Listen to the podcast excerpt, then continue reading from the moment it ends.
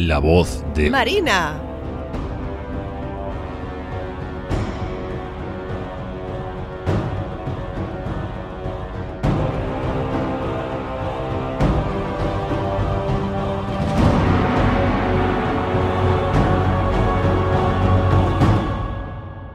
Hola, soy Marina y esta es mi tienda de libros favorita de la Ciudadela, perdón, de Azir. Hoy os voy a hablar de Tormenta de Guerra, que ha sacado en castellano Editorial Minotauro. Que Sigmar proteja y colme de bendiciones a Editorial Minotauro por su labor como traductores, porque no todos controlan el inglés, o lo controlan, pero qué narices quieren leérselo en su lengua. Tormenta de Guerra es un libro que está dividido en tres relatos. Tenemos Arrastrado por la tormenta de Nick Kime, Tormenta de espadas de Guy Halley y Las puertas del alba de Josh Reynolds. Por cierto, comentaros como dato de interés que ya sabéis que en el tercer programa lancé elegía traición sobre el nurglete que se ha colado en mi casa.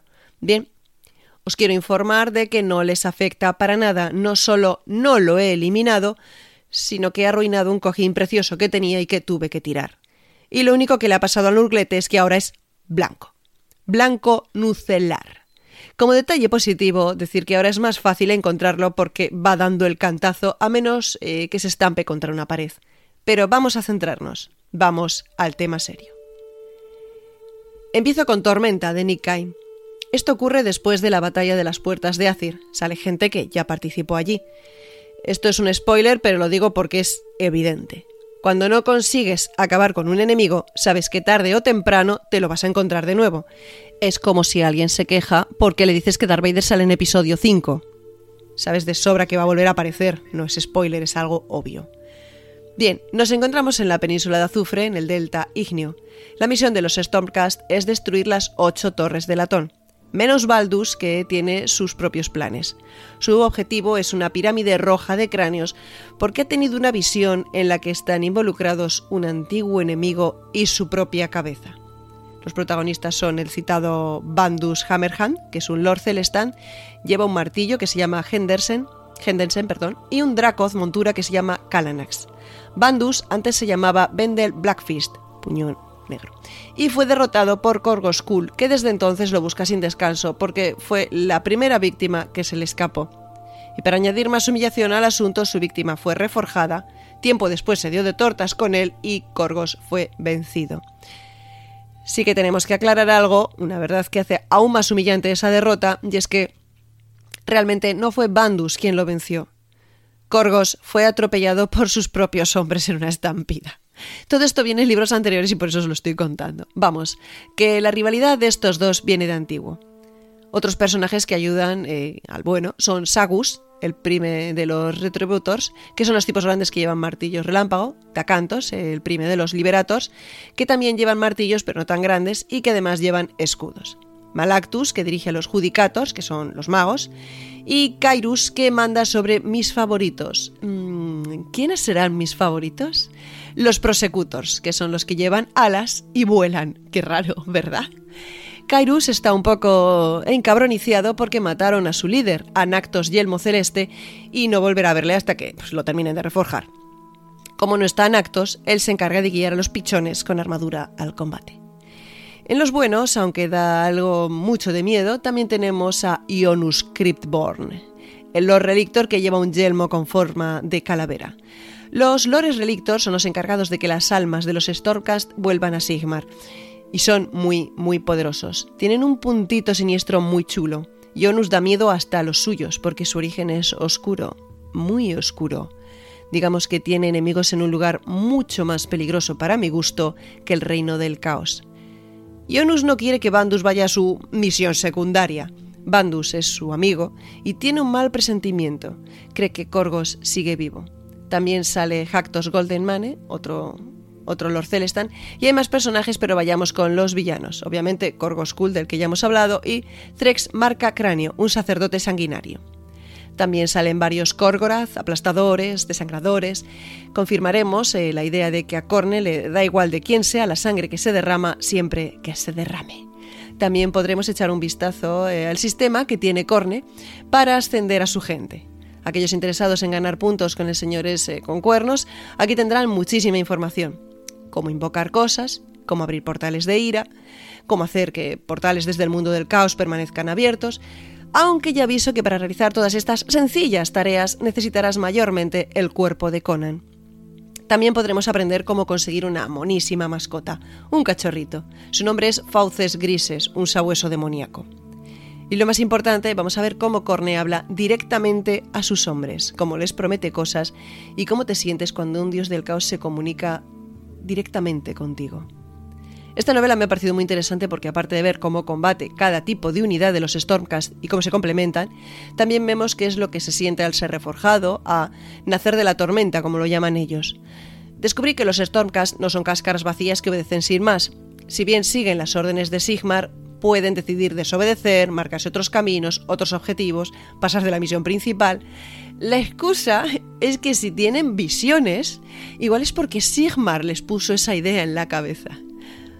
No, no estoy haciéndolo mal, es que me han inspirado. Ya, me encanta. Los Stormcast pueden tener orígenes de todo tipo. No solo de reinos, también de clase social. Bandus era herrero, Jactos era noble. También veremos cómo el ser reforjado, al menos la primera reforja, no te hace perder el carácter. Sigues teniendo ideas, manías, tus recuerdos más o menos. El orgullo, la envidia, la venganza estas siguen anidadas en el corazón de estos dorados guerreros, así que no va mal eso de que cada vez que te reforjen te vuelvas menos humano, menos la vas a liar. Perder los recuerdos es un regalo de Sigmar, al menos así lo considero yo. Los recuerdos además son debilidades porque en algunos casos pueden hacer que te venza la tristeza o te afecte la moral, como ocurre en este relato.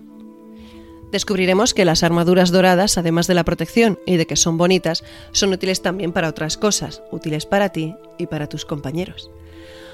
Otros detalles que podremos descubrir es que los Stromcast eh, se curan solos con el tiempo, aunque pueden acelerarlo con curaciones. También veremos cómo hay armas que pueden evitar que la tormenta te reclame y se pueden llevar tu alma a otro lugar, y que hay veces que un Stormcast puede quedar atrapado y sufriendo, vivo, sin llegar a morir, algo bastante horrible.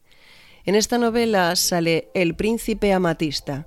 Interesante personaje, interesante historia. Espero que se profundice más en esto y avance su trama. No os voy a decir nada más sobre él, os leéis el libro. Vamos ahora con el segundo relato. Tormenta de espadas. Los Stark y los Targaryen piden audiencia con Sigmar para... No, no esta tormenta de espadas. En esta novela el enemigo a batir no es Corne, es Tezench, por el lado de los villanos tenemos a Kairos, la gallina de dos cabezas que siempre me recuerda a la película Cristal Oscuro, que nos dará una escena surrealista en la que un pez se chotea, se carcajea como, como si no hubiera un mañana. Descubriremos cómo habla con sus subalternos y lo peligroso que puede ser tomar malas decisiones, o directamente tomar decisiones. También tenemos a Efrix, el noveno discípulo de la novena torre, Bambi, para abreviar, porque lleva unos cuernos muy majos. Ya se sabe efectos secundarios de tener tratos continuados con el caos. Este pobre sufre lo desesperante que es seguir a Tezench. Lo que pasa cuando sirves a alguien que conspira contra sí mismo. Pero no está solo, le acompaña Cosa. Una de esas simpáticas criaturas ayudantes. Esta sí que es monísima. Y se rompieron la cabeza poniéndole nombre, eso sí, Cosa. Bajo la torre de Efrix se oculta uno de los objetos más poderosos y valiosos de este universo.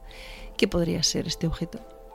Y bueno, ya sabéis, todos los magos tienen el típico aliado que tiene mejor presencia física que ellos, porque alguien tiene que recibir las leches hasta que consigas cargar el hechizo. En este caso es el hombre trabalenguas, Lord Myrak de Manticorea que monta una mantícora. Como para repetir esto varias veces. Me encantan los piques y las pullitas que se lanzan estos dos. Luego, por el lado de los buenos, el protagonista es el Lord Celestant Zostos Acero Tormenta.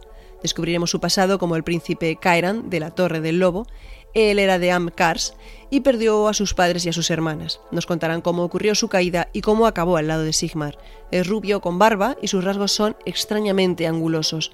Solo sus ojos son humanos. Me encanta el detalle de que limpia sus armas con magia. Nada de pasar un trapito, sacudirlas, no, no, con magia. Limpia, pule y desinfecta a todos los niveles. Aunque no es el protagonista y no sale tanto como yo quisiera, eh, sale Sigmar también, y podremos ver el efecto que provoca su presencia y sus palabras en los hombres. Nos describen el Sigmarabulum, flotando en los cielos, y cómo los Stormcast están esperando su venganza. Esta espera ha sido larga, generaciones en algunos casos, eh, en los casos en los que fueron forjados los primeros. También tenemos otro Lord castellán, Eldrock, que lleva un grifocán de nombre Pico Rojo. El Drog busca venganza, bueno, vamos, como todos, en este caso por su familia y su tribu. El pobrecito luchó con todas sus fuerzas, pero fue capturado. Mientras lo estaban torturando, el único que pensaba y gritaba era en su necesidad de venganza, y Sigmar lo oyó. Lleva un farol con luz que cura a los suyos y ahuyenta a los malos, un Greenlander brutal. En el día más brillante, en la noche más oscura. Y también tenemos al Liberator eh, Prime eh, Perum Martillo Aureo, de piel oscura, ojos verdes, cabello con rastas, Aquaman. Volveremos a ver cómo los Stormcast son muy distintos, no están cordados por el mismo patrón. Zostos, por ejemplo, es paciente, piensa las cosas antes de actuar, mientras que Perum y el Drog pues, son un poquito más beligerantes. El enfrentamiento ocurrirá en un marco incomparable, los valles colgantes de Ambrook, las cataratas argentias y de fondo una serpiente gigantesca y plateada llamada Argentino. Argentino. En serio, sé que viene por lo de la plata, pero hablarán de él, de cómo antes era un dragón celestial, una criatura noble, antes de ser corrompida por el caos. Los Stormcast están buscando aliados para las terribles batallas que se aproximan y esos aliados que buscan son los Duardin. Lo hacen en una zona con ruinas y minas ocultas que antes eran el asentamiento de estos Duardin. Eran... pues sí, eran. Parece que estos han desaparecido. ¿Van a encontrarlos? Tal vez los Stormcast hagan algún descubrimiento interesante en este libro. En este relato se describe la impresionante capacidad arquitectónica y decorativa de los Duardin, como por ejemplo la habilidad de ocultar cosas a unos visitantes, pero dejarlas a la vista para otros, y la forma que tienen de recolectar los materiales que van encontrando, todo de forma ordenada y concienzuda por sectores, por zonas, nada de ir pillando lo que ves en general y luego ya ir profundizando, no, no, no, por zonas. Este segundo relato es perfecto para descubrir los efectos de dejar a Zench decorando una ciudad eh, para ver las técnicas de asedio de los Stormcast y que cuando Sigmar envía refuerzos, envía refuerzos, con mayúsculas. También nos da para un debate post-lectura, para el club de lectura, se comenta que antiguamente la gente decidía libremente servir al caos. Era una opción voluntaria, pero que actualmente depende de dónde naces y la mayoría de las veces no tienes ninguna opción. Me gusta cuando Zostos dice que por ese motivo hay que ir a por los amos. En el libro también he descubierto que en el mundo de Sigmar el hilo de plata protege contra las maldiciones. Y vamos ahora con el tercer relato, Las puertas del alba, de Josh Reynolds. Si en los libros anteriores nuestros chicos de dorada, mm, de sin armadura se han enfrentado a Korn y a Tezench, ¿qué dios del caos nos queda?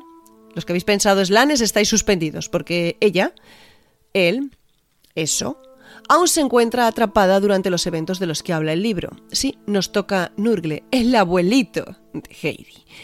Al igual que los anteriores, sus seguidores siguen emperrados en hacer un paso abierto al mundo del caos y se intentan adueñar de un portal para que el jardín de Nurgle llegue a todas partes porque ya es primavera en el corte inglés. Y todo esto ocurre en los pantanos de Girán. En esta parte tenemos como protagonista a Gardus Steel Soul o en castellano Alma de Acero que suena mucho mejor. Mira que me gustan las cosas que suenan en inglés, pero en este caso Alma de Acero suena muchísimo mejor, más fuerte. Eh, Gardus intentará todo lo posible por estropear los planes de Lord Gletz y más adelante de Bolafrax, una gran inmundicia, y sus obesos y horrendos amigos. Porque aquí Nurgle nos va a enviar a la creme de la creme.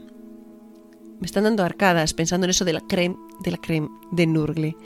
Gardus, antes de ser reforjado, era Garradán de Mesnus, un sanador. Pero en este caso, mm, su antigua labor con Tanurgle le será de ayuda o más bien se convertirá en su debilidad.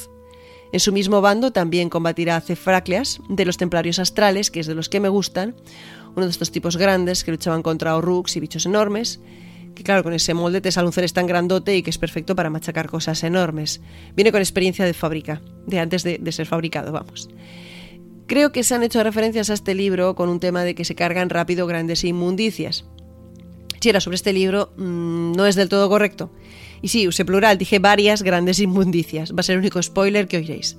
Pero yo os he dicho que aquí Nurgle echa lo más gordo, echa varias cosas gordas, de hecho. A mí no me parece que se acabe pronto con ellas, y mucho menos de forma fácil. Mm, más pronto se acaba con los pobres que se enfrentan a ellas, que desaparecen por decenas, y apenas se les dedica unas líneas a cómo se pierden sus luces, elevándose en el cielo oscuro, todo muy bonito. Así que no, no me he quedado con la sensación de que sea fácil acabar con ellas, más bien todo lo contrario. También tenemos Skavens, se menciona que se busca alianza con Alariel, y si la gente de la chica del escarabajo gigante sale en la novela o no, no lo pienso decir. Y bueno, esto es todo, o esto es todo lo que os puedo contar sin spoilear demasiado porque aquí hay mucha chicha. tengo que comentar que por ahora, de todo lo que he leído de Sigmar, que por ahora es poco, mis favoritos son... ¡Oh, sorpresa! Los Stormcast. Qué raro. Yo decantándome por gente de piernas largas con armaduras enormes en el bando de los buenos. No, no es definitivo porque sigo con ganas de comprarme algo de los Caradron y porque elegir una raza con los pocos libros que llevo es, es aún un poco precipitado. Ya os comentaré más adelante que es pronto para sacar conclusiones. El próximo libro del que os hablaré es El Sendero del Cielo. Mm, bien, cicatrices blancas.